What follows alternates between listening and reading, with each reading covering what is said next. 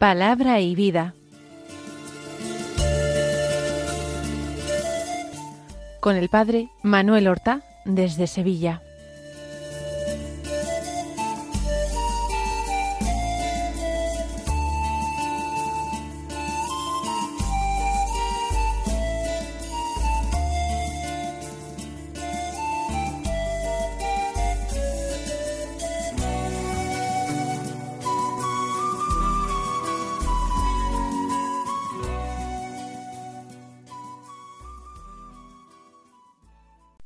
En el nombre del Padre y del Hijo y del Espíritu Santo. Amén. Alabados sean Jesús y María. Muy buenos días, queridos amigos, oyentes de Radio María y seguidores del programa Palabra y Vida.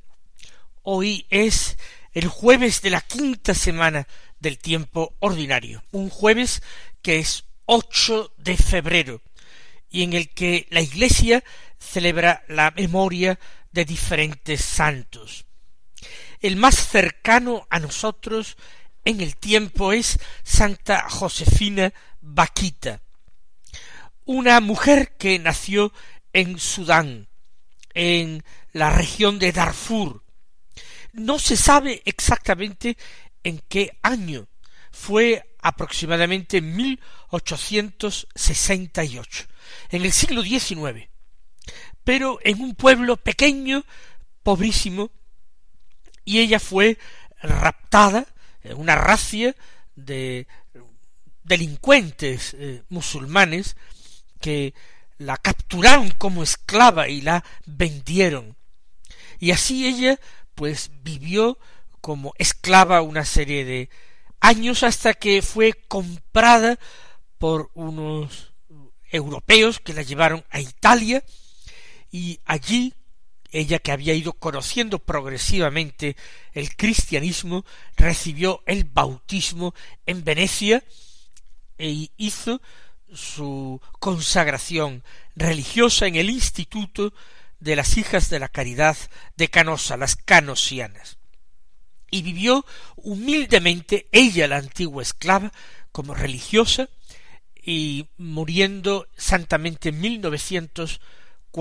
siete liberada por Cristo, como todos nosotros liberados del pecado, liberados del terror de la muerte.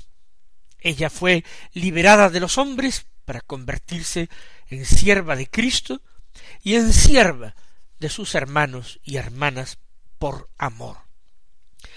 La palabra de Dios que se proclama en este jueves nos trae un Evangelio de San Marcos. Estamos haciendo una lectura continuada de este Evangelio.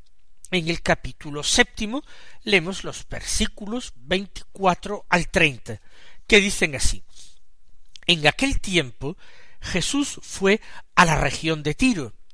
Entró en una casa procurando pasar desapercibido, pero no logró ocultarse una mujer que tenía una hija poseída por un espíritu impuro se enteró enseguida, fue a buscarlo y se le echó a los pies. La mujer era pagana, una fenicia de Siria, y le rogaba que echase el demonio de su hija. Él le dijo Deja que se sacien primero los hijos. No está bien tomar el pan de los hijos y echárselo a los perritos. Pero ella replicó Señor, pero también los perros debajo de la mesa comen las migajas que tiran los niños. Él le contestó Anda, vete, que por eso que has dicho el demonio ha salido de tu hija. Al llegar a su casa se encontró a la niña echada en la cama. El demonio se había marchado. Hemos escuchado este texto en que se nos narra la liberación de la hija de una mujer sirofenicia. Pero el relato es bastante distinto del que recoge el primer evangelio, el evangelista San Mateo.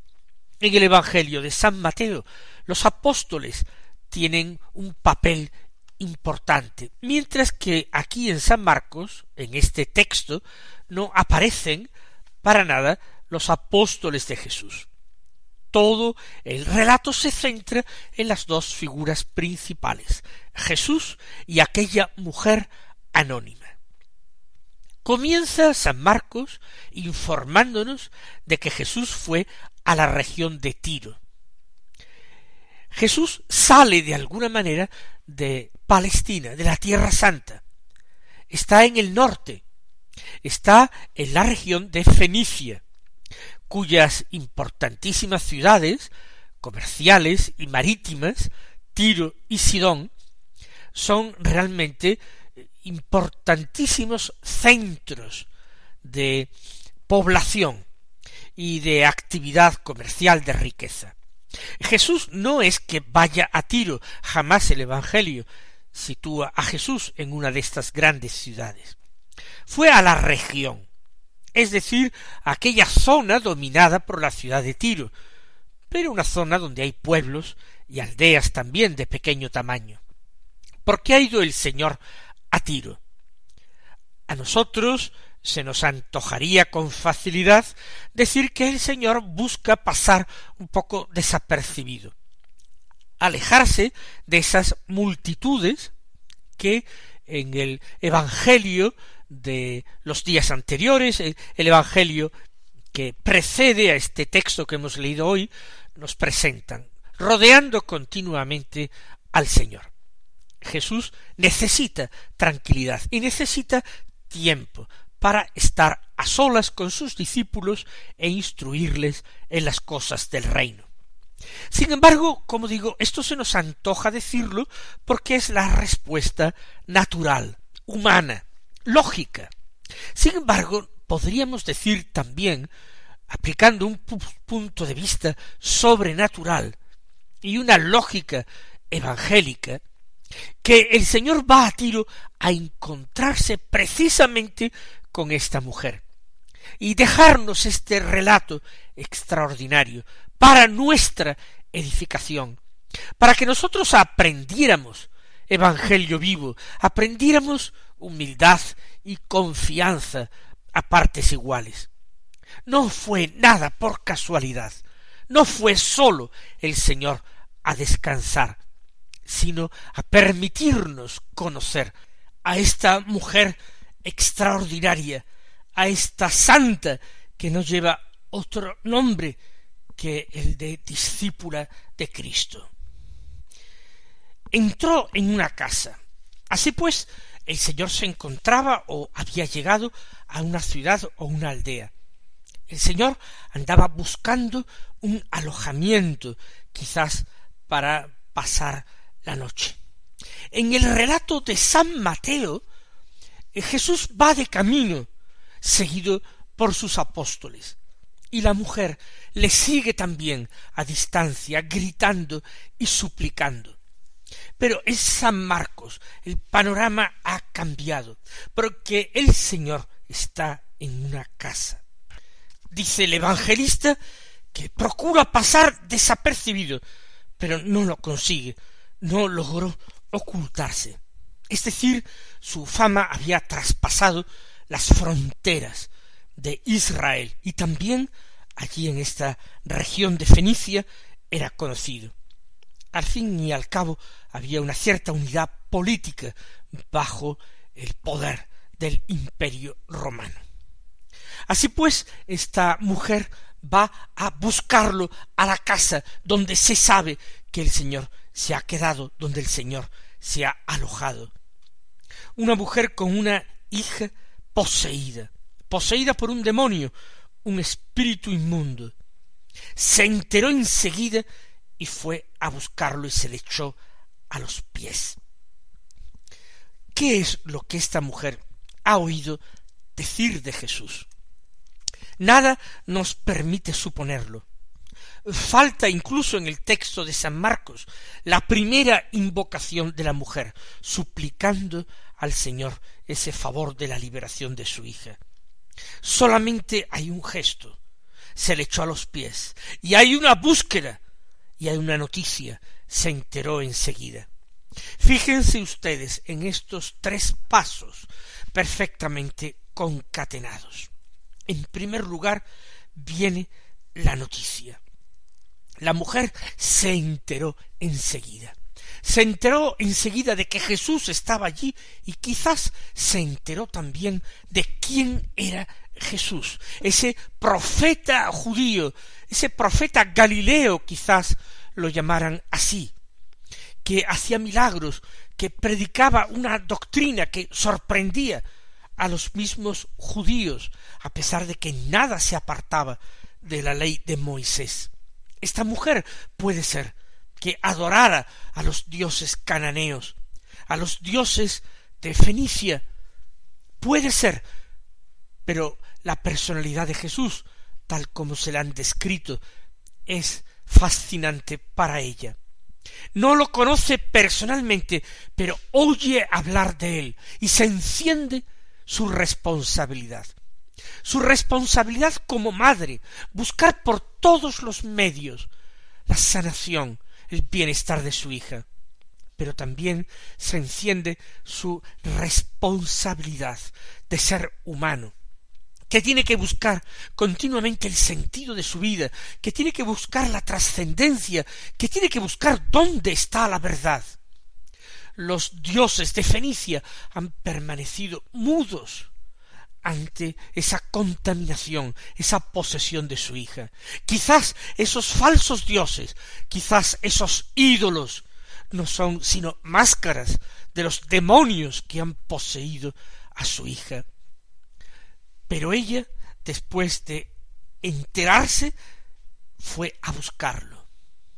Hay una actividad positiva, hay un salir, un ponerse en marcha.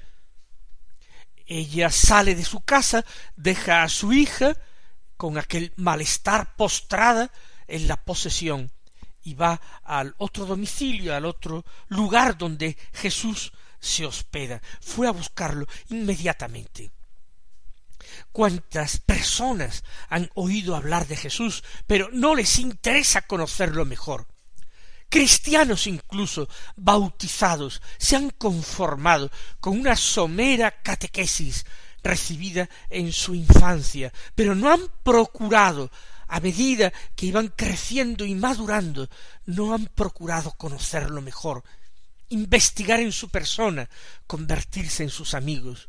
Se han quedado en unas sencillas frases, en un enunciado del catecismo, en una fórmula del credo, si acaso, y han recibido unos sacramentos de iniciación, que han sido exactamente eso de iniciación, pero que no han tenido la continuidad de una vida sacramental, de una vida de trato con Jesucristo. La mujer, esta mujer cananea, se entera de quién es Jesús, apenas lo conoce, pero enseguida no considera excesivo ningún esfuerzo para ir a buscarlo. Ni siquiera va a ser para ella un esfuerzo insalvable aceptar la humillación de que Jesús le diga que no estaba bien tomar el pan de los hijos, y echárselo a los perritos. Esta mujer está dispuesta a soportarlo todo, porque lo espera todo de Jesús.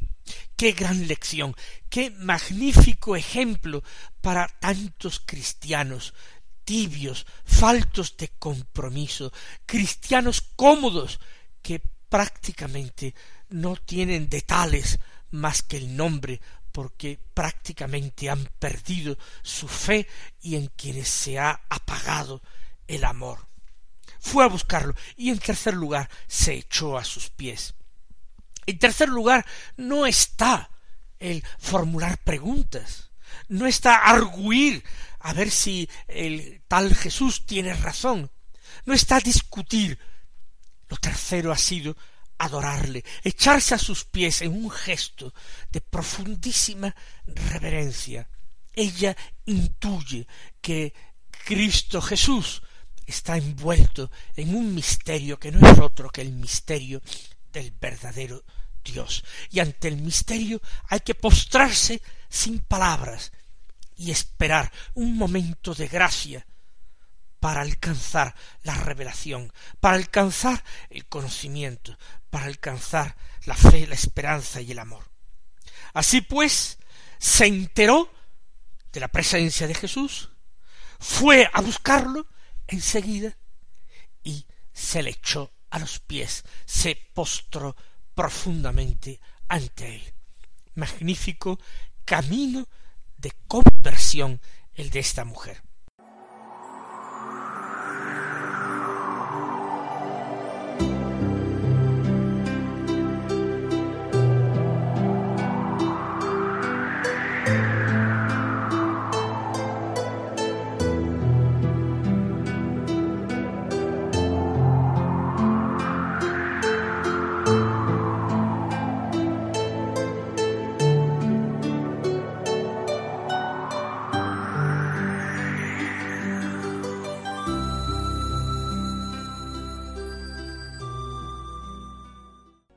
Sigue diciéndonos San Marcos que la mujer era pagana, una fenicia de Siria.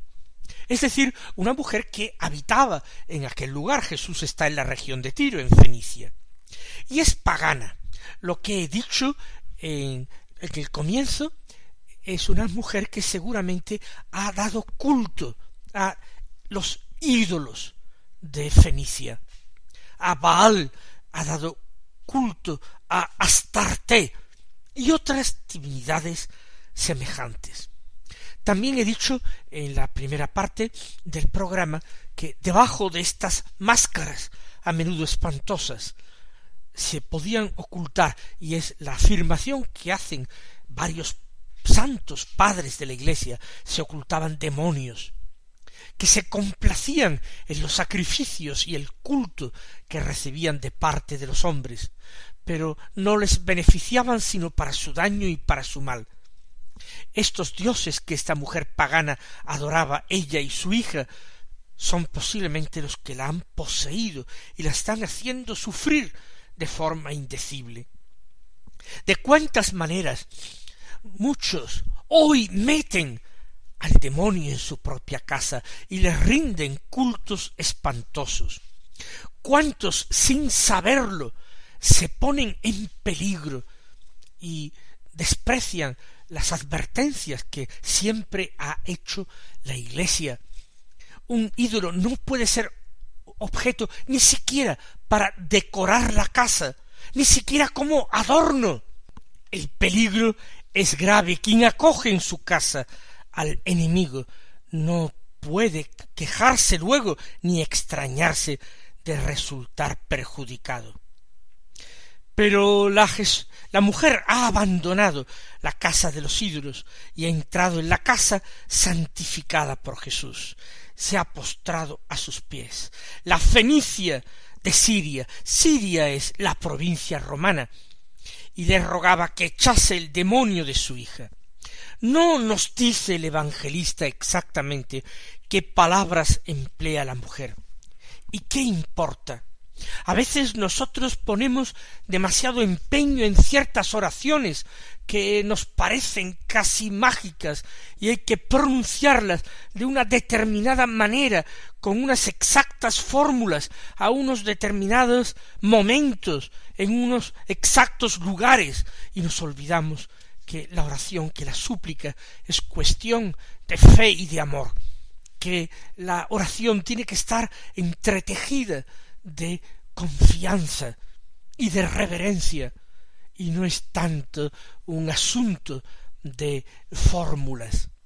Las fórmulas exactas las dejamos para el tratamiento de cortesía con grandes personajes o con instancias importantes. Nosotros a Dios lo tratamos como a un Padre. A Jesús lo tratamos como a nuestro Señor, sin lugar a dudas, llenos de respeto y reverencia, pero lo tratamos como a un amigo, porque no en vano Él, a través del Evangelio, nos ha dicho que nos ha convertido en sus amigos. Él, Jesús, le dijo a la mujer, deja que se sacien primero los hijos, no está bien tomar el pan de los hijos y echárselo a los perritos. la fórmula es más suave que la empleada en el Evangelio de San Mateo. Jesús no descarta que en el futuro aquella mujer también puede beneficiarse de ese poder que irradia del reino que él ha traído. Pero ahora es el tiempo de Israel. Jesús es el Mesías de Israel. Serán los apóstoles quienes extenderán la Iglesia como comunidad de salvación a todos los países. Pero en este momento, durante el ministerio del Mesías, el Mesías no tenía que marchar a eh, eh, Grecia a convertir a los griegos, ni a Roma, no tenía que predicar fuera de Israel. Por eso que se sacien los hijos de su predicación, ya que a la descendencia de Abraham se prometió el Salvador. No está bien tomar el pan de los hijos y echárselo a los perritos. La gracia y la misericordia que en ese momento histórico concreto había de derramarse sobre los miembros del pueblo santo de Israel para otorgárselo a los paganos. Pero aquí es donde la mujer sorprende. No sorprende a Jesús, que conoce perfectamente su reacción. Nos sorprende a nosotros, hombres de poca fe. Señor, le dijo, también los perros debajo de la mesa comen las migajas que tiran los niños. Ella se fija en lo más bajo, en quienes están debajo de la mesa, no sentados a la mesa. De acuerdo, la mesa es para que se sacien, para que se alimenten los hijos de Israel. Pero si los mismos judíos despreciaban a los paganos por su desconocimiento de Dios llamándole perros, ¿Acaso no existen perros también en muchas casas? Los perros no se sientan a la mesa, pero debajo de la mesa también se alimentan de las sobras, de las migajas que tiran los niños, porque también los niños se divierten alimentando a los perritos. Y Jesús contestó Anda, vete, que por eso que has dicho el demonio ha salido de tu hija. Es claro, el demonio no soporta la humildad. El demonio es la pura soberbia, es la resistencia ante Dios, ante una respuesta, ante una manifestación del alma de esta mujer totalmente llena de humildad.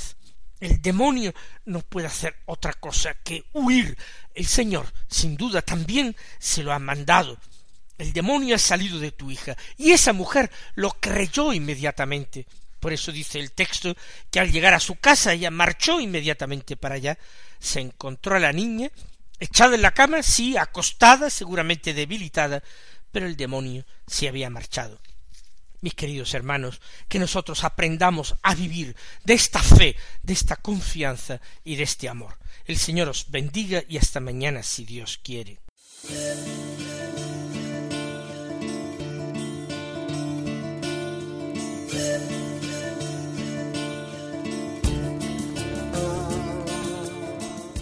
Han escuchado en Radio María Palabra y Vida, un programa que dirige el Padre Manuel Horta.